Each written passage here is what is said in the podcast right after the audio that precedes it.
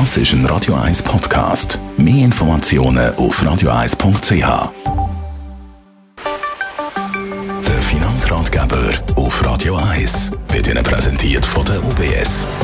Im Moment geistert ja das Schreckensgespenst namens Inflation bei uns um. Stefan Stotz von der UBS, da wollen wir mal ein bisschen drüber reden. Ja, die Diskussion über Inflation ist gerade allgegenwärtig. Aktuell, wenn wir so ein bisschen Preise vergleichen mit dem Vorjahr, dann zahlt man für vieles im Durchschnitt mhm. 3,4 Prozent mehr. Jetzt kann man sagen, ja, da kostet einfach alles mehr. Und heute wollen wir ein bisschen anschauen, was hat denn das auch für einen Einfluss, vielleicht nicht nur aufs Einkaufen, sondern eben auf das, was man auf dem Sparkonto hat. Weil dort hat es natürlich auch einen Effekt. Das kann einem also schon noch treffen, Inflation versus Zinssätze. Wie sieht es da aus? Ja, die Schweizer sind natürlich ein Volk von Sparern, was gut ist. Also wir haben immer noch eine hohe Sparquote und die Schweizer haben auch sehr gerne einen rechten Teil von dem Vermögen, das sie haben, ja auf dem Sparkonto, also sprich als Cash. Und da kann man natürlich sagen, ja, wenn äh, alles teurer wird und wir eine Teuerung haben von 3,4 Prozent und wir aktuell natürlich auf dem Sparkonto noch keine Verzinsung hat, dann sinkt der Wert relativ gesehen von dem Vermögen. Kann man einfach ein Beispiel machen, wenn Sie 50'000 Franken in Cash auf dem Konto haben, bei einer Teuerung von 2% und kein Zins auf dem Sparkonto, dann ist eigentlich der Verlust auf Ihrem Vermögen in fünf Jahren doch fast 5000 Franken, nämlich genau 4700 Schweizer Franken.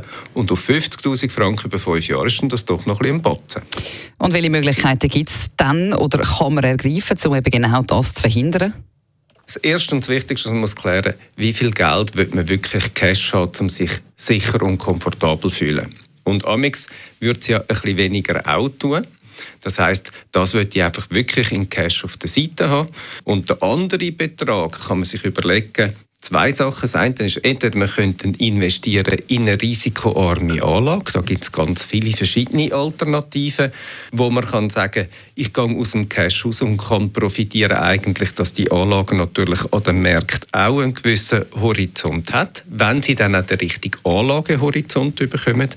Und auf der anderen Seite ist immer eine gute Möglichkeit, wenn man sich Gedanken macht, vielleicht könnte ich einen Teil von dem Geld mindestens in Säule 3a investieren also ins Vorsorgesystem. Damit haben sie eigentlich einen doppelten Effekt. Einerseits profitieren sie vom Steuervorteil, den sie haben, wenn sie in Säule 3a investieren.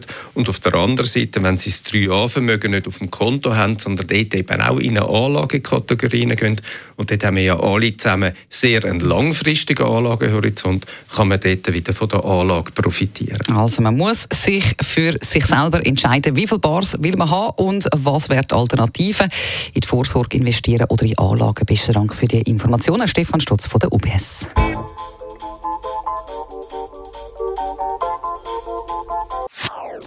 Das ist ein Radio 1 Podcast. Mehr Informationen auf radio1.ch.